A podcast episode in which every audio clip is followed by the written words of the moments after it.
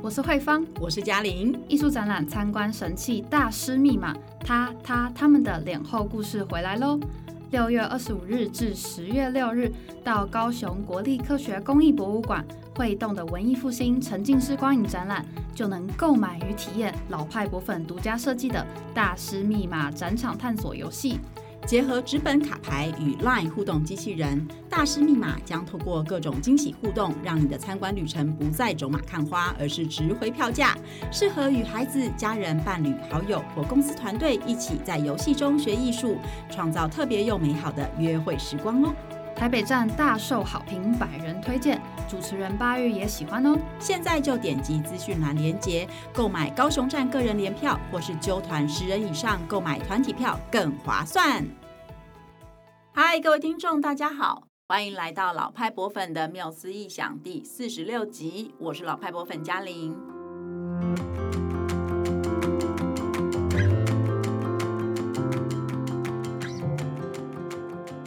在这个节目里呢，老派博粉跟大家分享世界各地的现代博物馆是怎么样诞生的，以及这些诞生故事跟哪一些历史脉动啊、人类发展啊息息相关。话说回来啊，上周末刚过完中秋节，大家有没有趁着连假跟家人朋友到哪里去走走散心呢？今天这一集节目，我们要带各位听众回到台湾，介绍一个很适合排入休假行程。而且应该也是很多听众听过或拜访过的台北市立美术馆。这座位于台北圆山花博公园附近的美术馆，到底是怎么诞生跟建立的呢？今天就要跟老派博粉的伙伴慧芳一起来聊聊喽。Hello，大家好，我是慧芳。身为台北人，北美馆其实真的还蛮让我们骄傲的诶，嗯，因为它不止举办过很多重量级的艺术展览。包括最近来自英国 V&A 博物馆的玛丽关时尚革命者特展啊，还有像是两年前很红的盐田千春的那个战动的灵魂特展等等，嗯、真的很战动，嗯、真的。那其实北美馆也是我从小到大接触艺术啊，就是充满回忆的一个地方。除此之外呢，它还是台湾历史上第一个现当代美术馆哦，很厉害吧？对啊，北美馆也是我自己蛮喜欢的美术馆之一哦。那其实我想，不只是台北人啦，对于喜爱。呃，接触这个现代还有当代艺术的，不管是小孩呀、文青啊，还是未文青啊，还是文艺中年跟文艺老年人来说呢，去北美馆看展览，应该已经是每一年都会必备的一种行程了哈。那不过就是说到北美馆的成立呀、啊，我们要回到一九七零年代的台湾，那个时候啊，台湾虽然已经有像是呃故宫博物院这种。呃，专门典藏跟展示中国传统艺术还有文物的博物馆，但是还没有一个专门典藏与展示十九、二十世纪之后现代还有当代艺术作品的美术馆哦。嗯，而且我记得一九七零年代也正好是台湾经济逐渐开始好转的一个年代，嗯，所以我想对当时候的人们来说，因为他们有赚到一些钱嘛，所以他们就会自然而然的想。想说，哎，那我们可以怎么样提高生活品质啊？或是会想要追求一些艺文素养等等。嗯、对对对对，就因因为我刚好就是一九七零年代出生的，哦、所以我是跟着北美馆一起生长茁壮的。哇 那那个时代的确是，呃，我想除了经济逐渐好转之外，还有一个很重要的点是，呃，国民的教育水准。也普遍到达了一个一定的水准，因为就是国小义务教育、国中义务教育都已经实行了一段时间，所以大家会呃有闲暇时光就可以开始追求更高层次的这个美学的学习跟欣赏这一块了哈。嗯嗯嗯。那。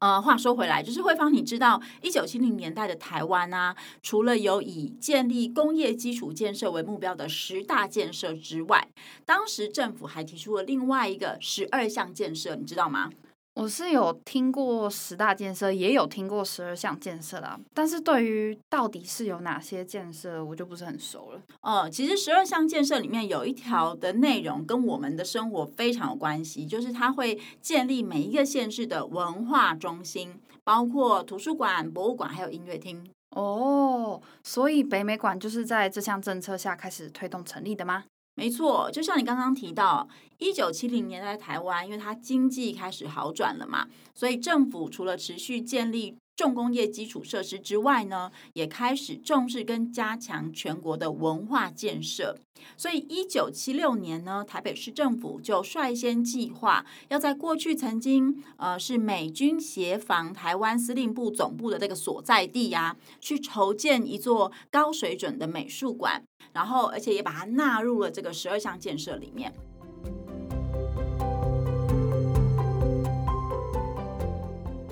不过啊，要率先盖一座前无古人的现当代美术馆，当然也不是一件很容易的事。然后，尤其是在那个还没有解严、政治社会风气还比较保守的年代啊。无论是博物馆、美术馆、纪念馆，或者是其他任何的公共建筑，哈，我们现在回头看，你就会发现它其实都有一个很明显的特色，那就是它的建筑设计基本上要符合中华文化的精神还有风格，对不对？哈、嗯，例如我们很熟悉的，像是圆山大饭店啊，对，国父纪念馆啊，国立故宫博物院啊，中正纪念堂等等，他们都是具有很宏伟的屋顶，然后飞翘的屋檐，就是这种中国宫殿元素很鲜明的这种建筑风格。对啊，那个时代的政府，他就是为了要让，就是作为反共基地的台湾可以快速的，就是在中国化，嗯，然后而且要确立他们就是是继承正统中国的这个统治的正当性，嗯，所以他们就在台湾开始展开一连串的中华民国美学的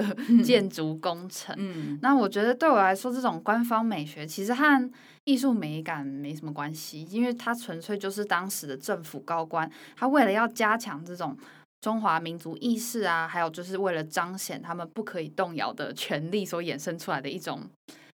建筑的美学。呃，我觉得跟当然它是一种官方的意识形态没有错，但是我觉得跟就是美学的呃美感还是很有关的啦，因为。因为那一群人就是在位的那一群人，他们的美学素养就是在。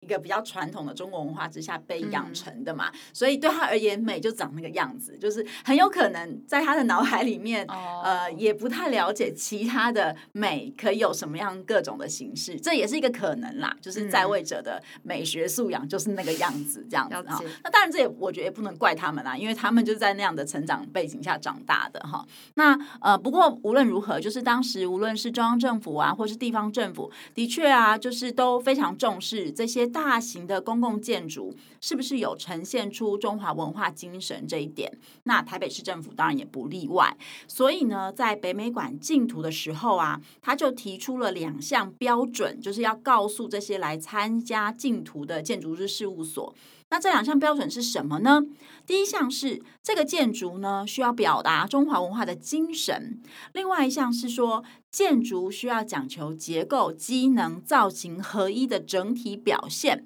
毕竟它未来会是一个展示现代与当代艺术作品的美术馆嘛，所以就是要符合这个现代美术馆的功能，也是蛮重要的。可是我们现在所知道的北美馆建筑，它不就是一个还蛮现代风格的白盒子吗？嗯，就是它有方形堆叠的白色外墙啊，高耸明亮的玻璃窗，还有宽敞舒适的展厅啊。这栋建筑到底是哪个部分符合中华文化精神呢？哎，它是一个非常隐含在设计之内的一种精神哈。哦，那我们就要来介绍一下北美馆的建筑团队了哈。台北市政府呢，它在一九七八年评选通过，由这个高而潘建筑师事务所来负责设计跟监造北美馆。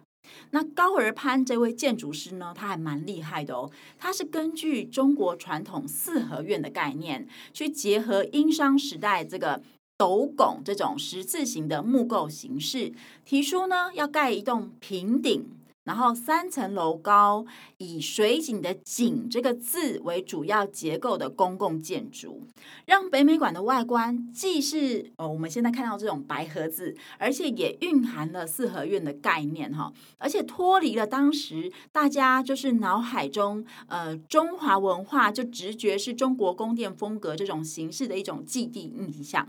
哇，这我还真的是没有想过。原来走进北美馆之后，那种一圈一圈、一层一层包围着中央庭院的展厅的设计，它的灵感竟然是来自四合院跟那个中间的天井。天井。对对对，我也觉得其实蛮酷的，就是建筑师的这个转化，现在想起来就会觉得很巧妙。嗯，真的。话说，刚刚嘉玲你有提到这栋建筑也参考了殷商时代斗拱这种木构的形式，嗯，能不能请你再稍微解释一下斗拱是什么啊？它又怎么运用在北美馆的建筑上呢？嗯，斗拱呢，它的斗就是五斗米的斗嘛，然后拱是一个手部，然后再一个公共的拱，那它就是一种建筑上面的支撑结构。它最基础的组成呢，就是会有一个巨大的木头横梁，还有那个横梁下方跟它垂直，然后它会切出一个呃跟横梁一样宽度的那个放置。是衡量位置的那种，跟它扣合起来的一个拱哈，所以斗就是那个衡量，然后拱就是下方那个支撑结构。那斗跟拱呢，他们会垂直交错成一个十字形。那如果呀，我们站在北美馆的正门口的人行道上面去看那个建筑的话，你就很容易看到它那个。呃，比如说三楼的那个呃凸出来的那个白色方盒子，有没有？就前面有个窗户那个，它跟它下面的垂直的那种建筑结构就很像一个斗拱的形式这样子。然后另外啊，高尔潘建筑师他还融入四合院的概念嘛。那我问你哦，如果四合院简化成一个具有现代感的立体几何图形的话，它应该会是比较像哪一个中文字？四合院如果四面的房屋连在一起的话，应该会是口字形吧？没错，那北美馆呢，它就是由一层一层的口字堆叠在一起的。然后，因为每一层的口字的那个管状展厅啊，就是呃，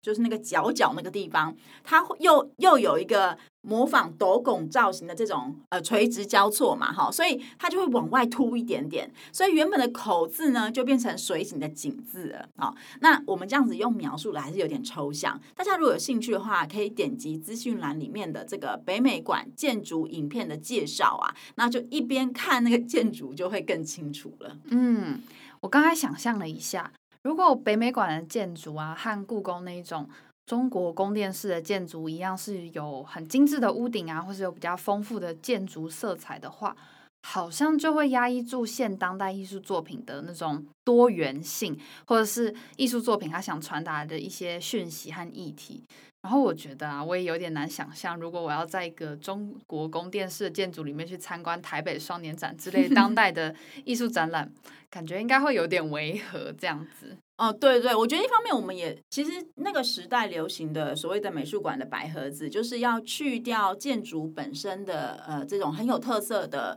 或者是很凸显的文化或是艺术元素嘛，然后让艺术品在里面能够很清楚、很清晰的被辨识以及被看见这样子。所以呼应刚刚慧芳提到的，的确就是如果它是一个传统中式建筑的话，我们可能比较难想象在里面看双年展。但是实际上，在西方也有很多这种希腊神殿式的建筑的美术馆，它其实还是有在办这种很现当代的展览。我自己在想，也许艺术家如果他想到他的展品要进到这样。的建筑空间，或者是策展人在这样子的建筑空间空间里面进行策展的时候，他的想法应该会很不一样。嗯嗯，我觉得建筑本身的确会让呃呃策展人会有一些不一样的思维。嗯嗯，那我觉得这也是北美馆它的很中性，然后很呃很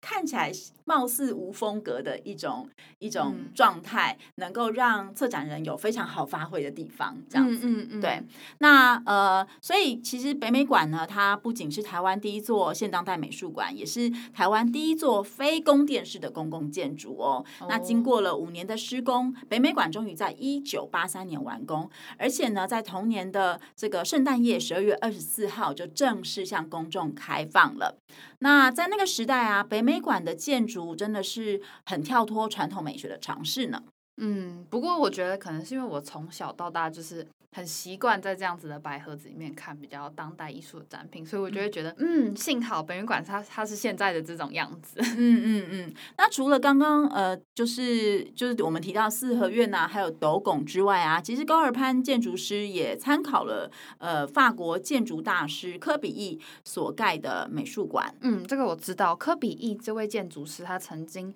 帮日本在东京的上野公园盖了国立西洋美术馆。嗯，我记得那个美术馆它是螺旋形的，就像蜗牛的壳一样，就是一条螺旋环绕的管状走廊，直通到底。因此，观众呢就必须要沿着这个管状展厅这样绕绕绕走到美术馆的最深处，然后逛完展览之后才能够再走出来。对，那这种螺旋管状的美术馆又被称为可生长的美术馆哦。它的另外一个优点是能够让美术馆在未来它需要延伸扩建的时候啊，它就可以直接沿着原本的管子再继续加盖，而且不会影响到建筑的外观哦。所以参考这个概念的这个高尔潘建筑师啊，他就决定让北美馆原本四合院的口字形的尾端凸出来。这不只是呃为了要让建筑维持这个井字形啊，也不只是为了好看而已，而是还有就是设想到未来扩建这件事情呢，就是说对高尔潘建筑师来说啊，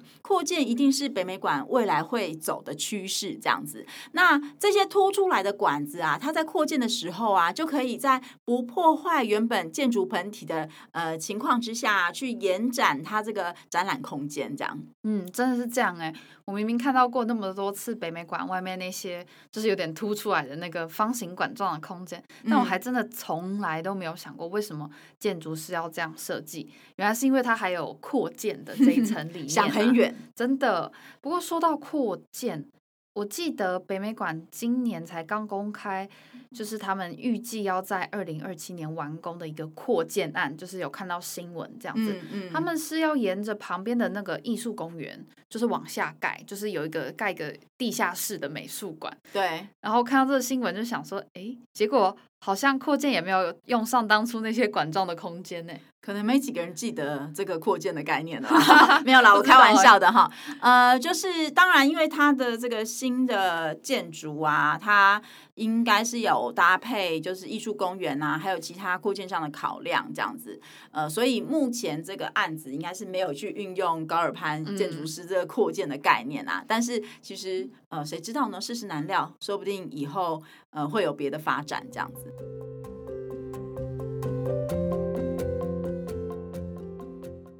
在北美馆举办过的各种展览里面，有一个展览特别让我印象深刻。可以说是这个展览为我打开体验当代艺术的大门。这个展览呢，就是每两年就会举办一次的台北双年展。嗯，那我知道嘉玲对双年展也很熟悉，不如我们就来跟听众朋友分享我们关于台北双年展的回忆吧。好啊，好啊。不过在那之前呢，我们也可以先来聊聊，就是台北双年展是怎么诞生的哈。嗯，好。呃，因为它的确是北美馆非常非常重要的一个展览，这样子。那其实北美馆呢，它为了推广广就是现代艺术，它从开馆之后的那一年，就是一九八四年，然后一直到一九九一年，它每一年都会轮流去办现代美术新展望，还有中华民国现代雕塑展这两档大展，好，就是隔年办一次的意思啊，哈。那其实也就是一种双年展的概念了，只是那个时候还没有在用这个名词，然后它是用呃不同的类型，就是雕塑跟画作把它分开来办理这样。那到了一九九二年的时候呢，北美馆就决定要合并这两档大展，然后把它叫做台北现代美术双年展哦。那时候就开始用双年展这个名字了，而且呢是用公开征件的方式，然后就是进行评选，然后。选出要参展的艺术家，那大概就是从那个时代开始确立了之后双年展的形式啊。那到了一九九六年呢，这个北美馆又更进一步，就是邀请了国内六位艺术家来担任这个策展人，共同讨论双年展的主题。最后呢，是以台湾艺术主体性作为一九九六年双年展的名称和主题。所以，从一九九六年开始，就是我们现在所熟知的这种有主题性的台北双年展吗？呃，还不完全是，就是又过了两年，到一九九八年的时候呢，可能是整体的这个。呃，社会啊，环境的时机都更成熟了，就北美馆才决定顺应这个国际上各种各样双年展的风潮哦，而且他们将原本只有台湾策展人策划的双年展，改成邀请国际知名策展人还有国内策展人一起合作策划的呃台北双年展。所以现在我们看到的形式，大概是从九八年之后才呃就是稳定下来的。那从就是从那个时候开始，台北双年展就成为了有国际策展人还有国际艺术家参与的这个当代艺术展览的盛会。可是为什么要邀请国外策展人来合作策展呢？呃，其实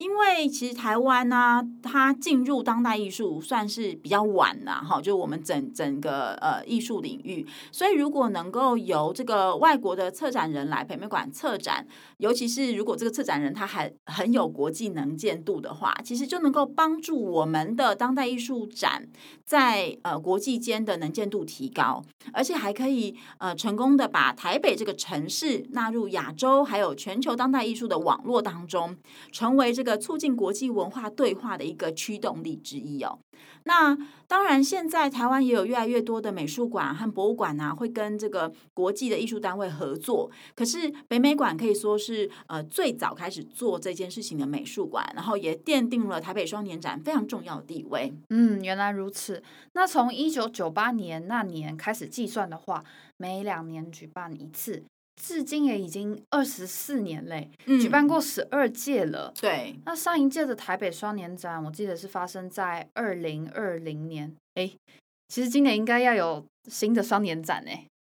对，二零二二。对对对对，但是呃，我们到现在都还没有听到什么相关的消息嘛，不知道是漏了还是怎么样。但是有一个可能呐，是因为通常如果二零二二年的年底，因为双年展通常都是十一月或十二月开始嘛，或者是十月开始。如果是十月开始要办双年展的话，他会在前一年的九月就要选好策展人，然后要让策展人有将近一年的时间去呃寻找邀请艺术家呀等等的。那因为去年是疫情，所以很有可能就是不知道是不是没有启动这件事情，因为很难去评估疫情的发展这样子。嗯，对，有可能。嗯嗯，但没关系。如果说我们先就之前举办过的那十二届的台北双年展，嘉玲，你有没有对哪一届的双年展特别印象深刻呢？其实我印象最深刻就是我自己制作语音导览的那几届啦。那我是从二零一零到二零一六，所以有呃机会办过四届的语音导览制作，然后。坦白说，我以前也是一个对当代艺术就是望而却步的人，因为对我而言，它真的太难懂了，太多很抽象的观念啊，或者是很诡异的这种行为啊，或者是行动啊等等，就是我觉得对跟一般人的生活距离有一点点遥远哦。那但是呢，呃，我觉得是因为我从二零一零年开始做。呃，双年展的语音导览，然后那时候北美馆也给我们很大的空间，就是让我们能够访谈策展人、访谈艺术家，然后把他们的声音都收进我们的语音导览里里面哈，让他们可以直接透过语音导览来跟我们的观众。呃，发声哈，或者是分享哦。那因为这个过程让我呃更了解，就是当代艺术的整个策展的方式啊，还有艺术家的创作理念啊，以及有非常多的艺术家，他其实是很深入的投入呃社区啊，投入环境啊，然后去关注呃现在这些很严很严苛的议题哈，生存的议题等等这样。所以其实那四届就是做呃双年展的语音导览。呃，让我对于当代艺术完全改观，然后也让我从一个呃认为它很疏离或者是、嗯、呃很难理解的一种呃算是门外汉吧，然后慢慢进入到现在比较能够享受，就是。呃，欣赏当代艺术的过程，然后也能够享受透过这个呃看起来有点诡异的 艺术的呈现，来跟艺术家对话的一个过程，我觉得蛮好的。嗯，听起来很棒哎。对，然后其实在，在呃这几次就是做导览的机会里面，我印象最深的是台湾的艺术家许家维还有叶伟丽这样，因为我觉得他们两位都是很能够把自己的作品。一方面是作品也做得很有趣、很精彩，然后另外一方面是他们在诉说自己的作品的时候，也能够说得很清楚。所以我把它收进语音导览的时候就很好受。他们是什么做创？他们的创作的形式是什么？因为呃，许家伟主要是没有，他们都是装置嘛。装置，对对对。嗯、那许家伟他的装置主要是以录像的形式呈现啊。那叶伟丽就。更多元一点，不过他摄影是他的强项，然后以及呃，所以他有很多的装置艺术里面呢，都有他的摄影作品在里面。不过他的他的作品都是嗯长期的这种呃专案行动呃的成果，比如说他有一个在双年展展出的作品，有一个是跟乐色主题有关的哦，然后有一个是跟另外一位已逝的呃艺术家有关的，对，然后不过那个要介绍起来就是会有很多的细节啦。嗯嗯，那但是大家如果有兴趣的话，其实他们两位都是台湾很重要的中生代艺术家。叶伟丽其实是呃华侨，就是他从小在国外长大的，所以。他的讲话就会有一点点的口音这样子。那许家维是在台湾本土长大的这样子，然后也因为语音导览的关系，就是我会有机会访问到每一届的策展人嘛，哈。那像是二零一四年那个剧烈加速度的策展人尼可拉布西欧，他是很年轻的一位，呃，大概我印象中大概三十岁左右的一个策展人，在国际策展人来说，这个算是很年轻的，真的很厉害，对，对，很厉害，真的很厉害。然后呃，他也让我印象很深刻，然后以及二零。一六年的这个科林迪瑟涵，他是法国人嘛，一位学者，那他也让我印象很深刻。嗯，嗯，那慧芳呢？你对于哪一届的双年展有特别的印象深刻的吗？我自己印象最深刻的双年展应该是二零一四年的剧烈加速，哦，就是布西欧策的展。对，所以我觉得 他非常厉害。就是、嗯、其实这个展览，我们刚刚说叫剧烈加速度嘛，它有一个副标题啦，叫做。艺术在人类世，嗯嗯嗯，然后人类世呢，就是在这里说明一下它是什么意思。它指的呢，就是那种由人类开创的地质年代，因为人类它就是过度的开发地球，所以导致气候啊还有环境就出现剧烈的变迁。所以呢，就是在出现这样子的人类人造的变迁之后呢，就是用来人类世就是用来描述地球地质年代的一种比较非正式的说法。就是其实它意思，它等同于侏罗纪的概念呐、啊。对对对，对，只是它是一个虚拟的，就是呃特别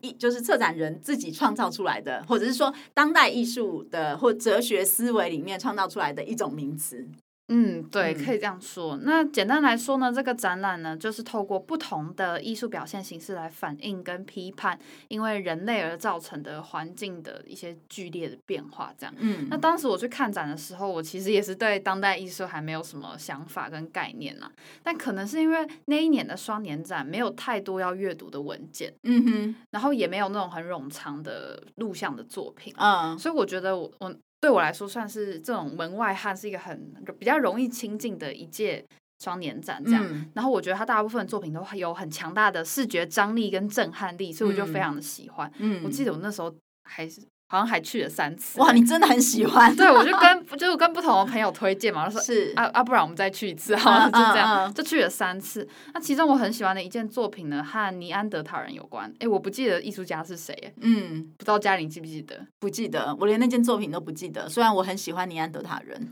对，好啊，那个作品好像是叫做尼安德塔人容器，然后分成两个部分，一个就是影片。就是你可以看影片，然后一个就是它，它好像有两个还是三个，我有点忘记，会动的那种人头的的电动装置，嗯哼哼，然后它就还会跟你说话还是什么，然后我当时其实也没有完全理解创作者想要表达的内容，但我就是觉得很震撼，就是没有想到这种议题跟故事可以透过艺术这么疯狂的方式被表现跟诉说，因为其实那头蛮恐怖的，就对，对当时的我来说就觉得啊，这是什么东西，就是，但是又觉得很赞。嗯嗯嗯嗯，对，听听慧芳这样讲，我觉得其实我对那一届的展览，呃，印象没有那么深。现在啦，要我回想起他的作品已经没有，但是我对于策展人长什么样子印象很深刻。是法国人？啊，不是，布西欧不是法国人，哦、布西欧应该是他应该是讲西班牙语的吧？我印象中，哦、我其实不确定。对，我记得他应该是西班牙语系，但是应该也是欧洲人。可是因为他就是很年轻嘛，然后我印象中，然后他的。策展名称就是一种很着急的感觉嘛，剧烈加速度，你听起来就是一个性格就是很很 drama 会取的呃名字这样。不过他本人是还好啦，其实还蛮沉稳的，嗯、然后嗯，就蛮有说服力的一一个年轻人这样，哦、听起来很有趣。嗯，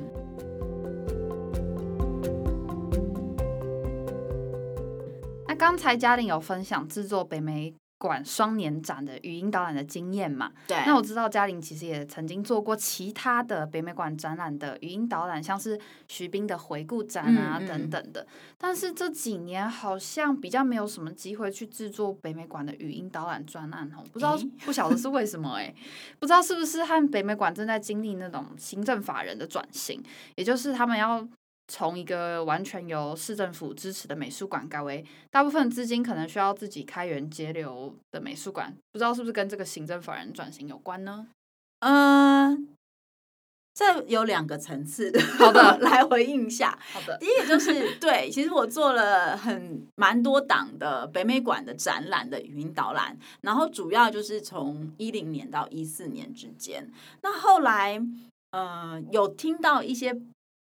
小道消息啦，Okay. 就是呃，可能是因为美术馆，因为它的预算是来自于市政府嘛，然后它因为呃不同的首长啊，可能对于呃预算啊等等都会有一些不同的想法，所以通常在换一个市长之后呢，那个预算可能会有一些波动，这样。那我没有暗示任何事情，但我知道，听说陈水扁市长的时候预算蛮多的哦。嗯，那其他的首长我不知道，可是有听说是因为预算有稍微改变，就是年度预算稍微改变，所以制作语音导演的经费就没那么充足了。所以后来他们都是用嗯比较没有办法委托一个厂商去做，就是整个外包的制作，他们可能会用自己的管员去写稿啊，然后呃。去再去找配音员啊，或者是我知道他们还有用一些更活泼的形式，比如说就是用戏剧导览的方式，就是他们在尝试很多更有创意的方法啦。那总之就是我就没有接到了。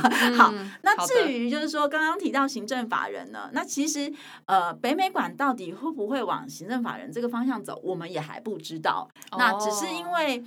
前两年我们有有做过一个相关的评估案嘛，那当时只是市政府呢有。有在做这样的思考，因为呃，市政府的员额就是公务员的员额都是固定的，所以如果这个美美馆要扩建的话，那他们就会面临到很大的人力上面、人才上面的挑战。嗯、那如果他还是属于公家机构的话，那他的呃人力或他团队要扩增，就是会非常的困难。嗯、所以才会有一个评估案，就是说在思考呃，因为现在大家鼓励博物馆往行政。反的方向走嘛，他。成为其实像南美馆跟高美也都是行政法人，对对对，就是成为一个独立的行政机构。嗯嗯嗯，那他自己的团队，他自己的员额，他就有更多的弹性去做呃控管，去做管理，然后包括他的财务也会有更多的弹性。但是相对的，他可能会有更大的这个财务上面自筹的一种压力啦。哈、嗯，不过这是这是还在评估阶段，所以我们不知道到底会往什么方向走。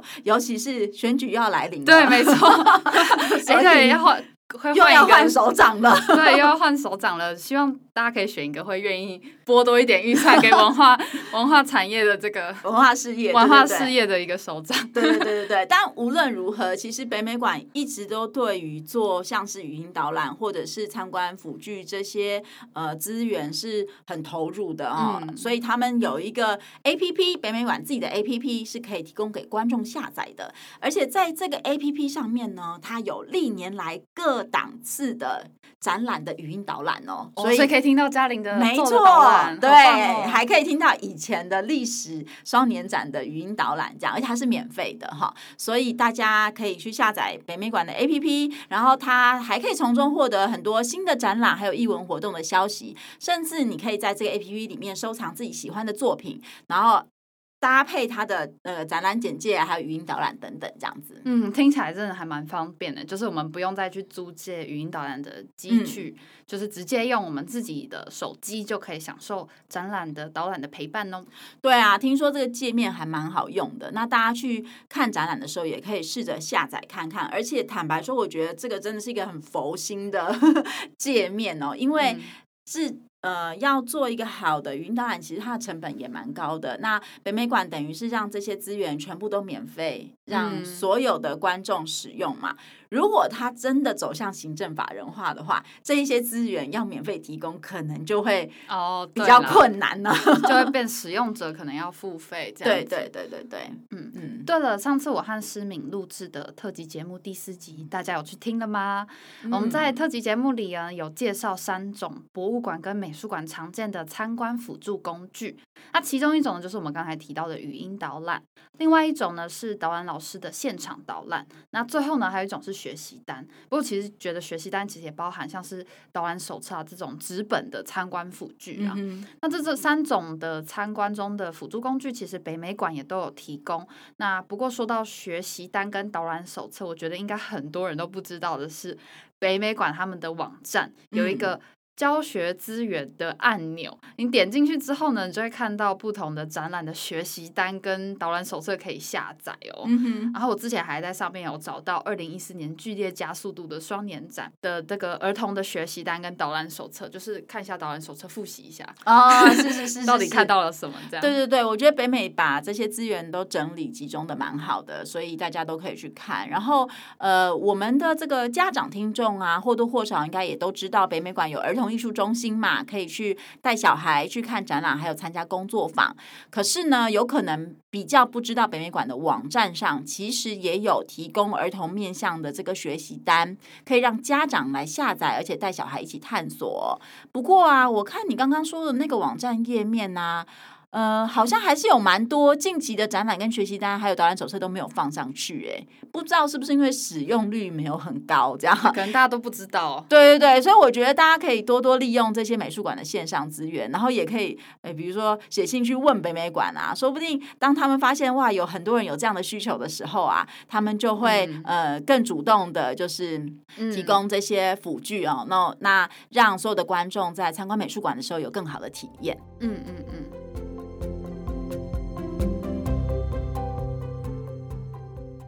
好啦，节目即将告一段落喽。今天呢，我们介绍了台北市立美术馆诞生的故事，高尔潘建筑师突破传统而且具有远见的这个建筑设计。那还分享了台北双年展还有北美馆的各项参观服务资源。希望大家呢都能够因为听完我们的节目之后呢，就对这个台湾第一座现当代美术馆有更深入的认识哦。如果你觉得这集节目内容还不错的话，请分享给身边的亲朋好友，或是点选赞助连结赞助老派播粉，让我们陪伴你继续说出更好的博物馆故事。也请到各大社群媒体、脸书、IG 和 Line 搜寻老派博粉的缪斯异想，追踪最新消息，或是留言告诉我们你对节目的想法哦。超过九十岁的高尔潘建筑师曾经说过一句话。建筑师完成美术馆的七十 percent，三十 percent 留给艺术家。呃，其实呢，我刚刚听到这句话的时候，我的直觉是。嗯，美术馆不是应该有九十 percent 都是艺术家的嘛？哈，但是后来再多一层想，我想建筑师的意思是针对建筑这个部分呐，哈、嗯，就是呃，以建筑来说呢，建筑师完成的是七十，那其实有很多建筑本体上面的，不管是装饰有形的这个装饰，或是无形的一种精神啊、气韵啊，都是要靠。后来把艺术品带入美术馆的这些艺术家哈来完成的，这样，我想他的意思是这样子哦。那这句话呢，也显示出就是一个好的现当代美术馆呢，它是一个很低调的舞台哦，然后能够让来自各地的艺术展品在这个舞台上面发光发热，并且跟观众相互交流。好那下一集我们又要出国到哪个博物馆呢？请大家一起期待喽我们下次见拜拜。拜拜。